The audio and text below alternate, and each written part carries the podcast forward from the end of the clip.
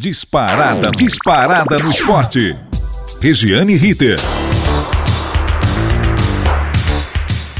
Muito bem, nós estamos chegando nesta sexta-feira, 22 de outubro de 2021, boletim informativo do Disparada no Esporte em nossa querida Rádio Gazeta Online. E começamos com o Campeonato Brasileiro da Série A, a Elite.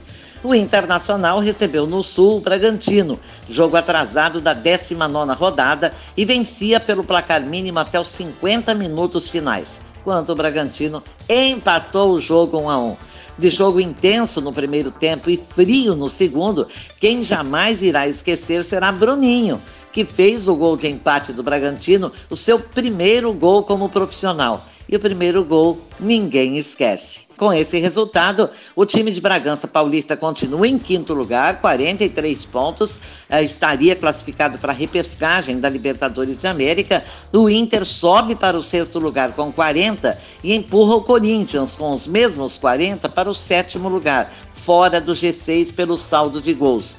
Rodada 28 do Brasileirão começa amanhã. 5 da tarde, Vila Belmiro, Santos e América Mineiro. Olha, o Peixe precisa vencer ou pode terminar a rodada na zona de degola. Ou seja, é correr ou correr, ou então ir lá para a zona do rebaixamento. Também às 17 horas tem Juventude e Ceará no Sul. Às 19 horas no Maracanã, Fluminense e Flamengo. Será? Será que o Renato Gaúcho vai poupar titulares por causa da final da Copa do Brasil? Quarta-feira tem Atlético Paranaense, é. Se bem que o time reserva do Flamengo é melhor do que muitos times titulares do Brasileirão. E aí a perda não seria tão grande. E às 19 horas e 15 de sábado jogam Fortaleza e Atlético Paranaense. Também o Furacão pode optar por time misto, pelo mesmo motivo, vai encarar o Flamengo. Já no domingo teremos Internacional e Corinthians, confronto direto pelo G6. A busca incansável por vaga na Libertadores de América, nem que seja na repescagem. Atlético Mineiro e Cuiabá também jogam. O Galo, claro, defende uma liderança isolada e disparada de 10 pontos acima do Flamengo, que é o segundo colocado. O Galo segue líder, né? Então, é, mesmo que perca a partida, que empate a partida, ele segue na liderança. Em Bragança, Bragantino e São Paulo revivem a final do Campeonato Nacional em 1991. É, lá em Bragança Paulista.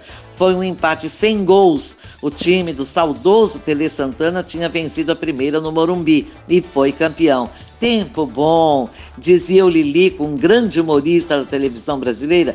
Tempo bom não volta mais, saudade de outros tempos iguais. Para, né? Desculpem pela cantoria. Sem saudosismo, Bahia, Chapecoense, Atlético Goianiense e Grêmio. E o Grêmio correndo para sair da zona. Pode acontecer nesse final de semana. Só lembrando que ele tem dois jogos a menos. Na segunda-feira, Palmeiras e Esporte Recife no Allianz Parque, jogo que fecha essa 28ª rodada. Na quarta-feira da semana que vem, mais dois jogos atrasados: Santos e Fluminense, Bahia e Ceará. Quem deve paga. Tem que jogar, não tem jeito. Vamos para o Brasileirinho, a Série B ou a chamada segunda divisão? Então vamos lá. Segunda divisão recheada de times da Série A. São eles Cruzeiro, já há dois anos, Vasco da Gama e Botafogo. O Vasco é o grande, mais vezes rebaixado, quatro. O Botafogo foi três vezes rebaixado. E o Guarani já foi campeão da elite em 1978, revelou grandes craques como Careca, Toninho Cerezo, Neto e tantos outros. Hoje amargam a segunda divisão e buscam a volta, como o líder Coritiba, que já jogou a 31ª rodada, começou na segunda-feira com Vila Nova 0 a 0 com o CRB, Londrina e Goiás outro 0 a 0, Coritiba 3, Sampaio Correia 0, Botafogo 3, Brusque 0. Botafogo é o vice-líder. Hoje continua com Guarani e Confiança, Havaí e Cruzeiro. Amanhã jogam Vitória e Brasil de Pelotas, CSA e Operário. E domingo, Remo e Ponte Preta, Náutico e Vasco da Gama. O Vasco joga sabendo todos os outros resultados e qual a sua chance de encostar ainda mais no G4. Há chances matemáticas? Há. E enquanto existem chances matemáticas, com certeza a, a esperança irá sobreviver e o Vasco poderá voltar à Série A do Campeonato Brasileiro. Lembrando, hein? Lembrando que o Vasco tem uma das maiores torcidas do Brasil. E já que estamos na fase do lembrar, vamos lembrar que os quatro primeiros colocados são Coritiba, 57 pontos, Botafogo firme na vice-liderança, 55, Goiás, 52, Havaí, 50.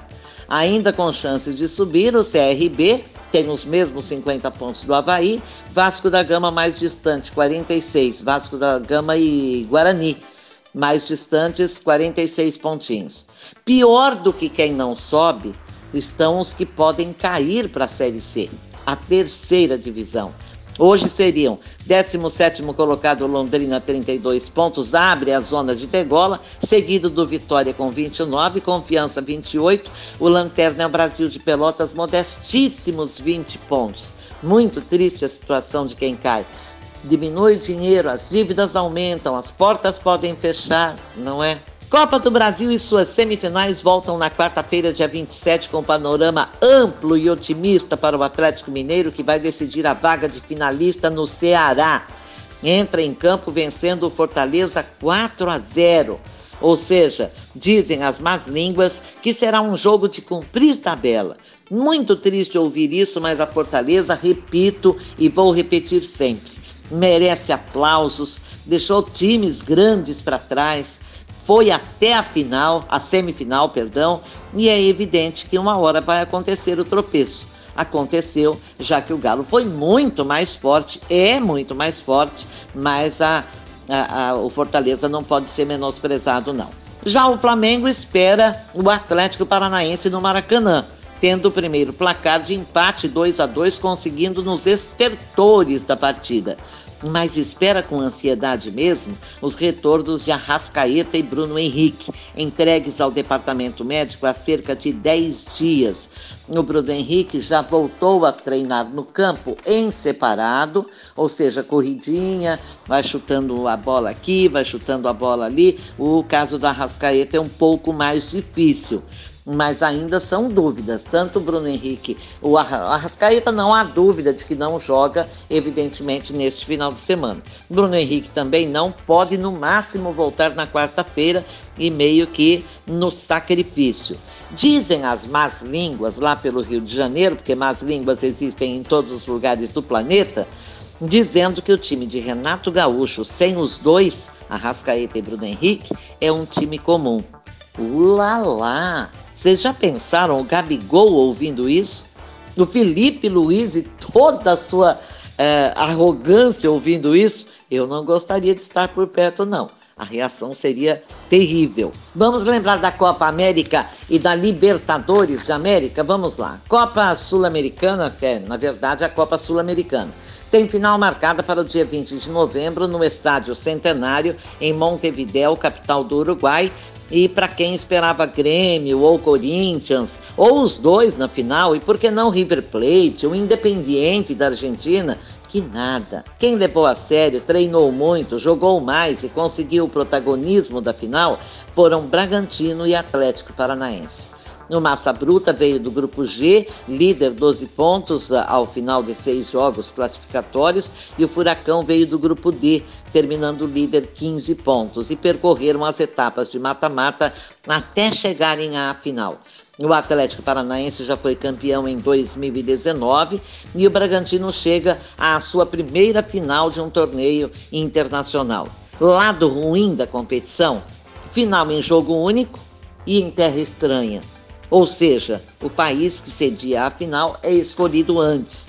Independentemente do que possa acontecer, de quem se classifique, a, a sede já está escolhida. Por que não dois jogos, como sempre foi? Por que, que a gente mexe no que está ganhando? Porque não tem o que fazer? Porque falta realmente é, ocupação? Porque sobra lazer, sobra viagens, sobra passear por todos os cantos do planeta Bola? E aí fica pensando, pensando, ah, vamos copiar os europeus. Ah, vamos fazer final em jogo único. Se eles podem, nós também podemos. O que, o que se esquecem os homens que dirigem o futebol sul-americano é, fizeram isso com a Libertadores também. No ano passado, decisão da Libertadores foi entre Palmeiras e Santos no Maracanã. A sede escolhida foi o Maracanã, cidade Rio de Janeiro, e lá fomos nós.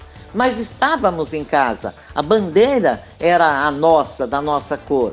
Mas agora, o que, que a Sul-Americana tem a ver com o Uruguai no momento? No presente momento, tem a ver Brasil. O que a Libertadores de América tem a ver com, com o Uruguai, com o Estádio Centenário? Bonitão, beleza, maravilha.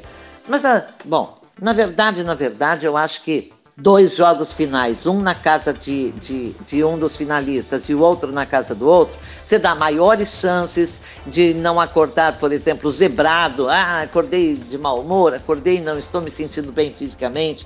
E tem um outro jogo para se recuperar, para se redimir mas não acontece. Lamentavelmente, nós fomos copiar os europeus, esquecendo que somos muito mais passionais, muito mais românticos, que vivemos com um certo atraso com relação à Europa. E esse atraso significa que a gente não é ainda um robozinho, não está totalmente mecanizado. Nós gostaríamos de viver as nossas emoções de sempre no futebol, mas eles não querem manda quem pode, obedece quem tem juízo. E outra coisa absurda que eu não consigo entender e muito menos aceitar é dar uma pausa tão grande entre as semifinais, que foram em 30 de setembro, e a final 20 de novembro. Gente, para para pensar. Muda o time, mudam os titulares, alguns se machucam, outros casam, outros viajam, outros deixam o clube. Como é que faz? Fica ruim, né? Espero que essa experiência mostre aos homens da Conmebol, a Confederação Sul-Americana de Futebol, que era melhor como era antes. Mas eles não vão voltar atrás nunca, seria uma confissão de erro e eles não erram. Libertadores de América, amplamente divulgada, a grande final será dia 27 de novembro, no que poderia ser uma final de Rio-São Paulo. É, São Paulo representada pelo Palmeiras e o Rio representado pelo Flamengo. Também fizeram semifinais em 30 de outubro e esperam 50 dias para a final. É, seria cômico se não fosse trágico. E longe de casa. Bem, as decisões da CONMEBOL, Confederação Sul-Americana de Futebol, são referendadas pela CBF, a Confederação Brasileira de Futebol, são referendadas pelas nossas federações, 27 federações, e pelos nossos dirigentes de clubes, que não podem reclamar. Mas pergunte aos jogadores se o formato atual agrada. Muita polêmica, voltando à final, envolve essa final. Fala-se da preocupação dos uruguaios com possíveis brigas entre as duas torcidas, como já aconteceu no Brasil.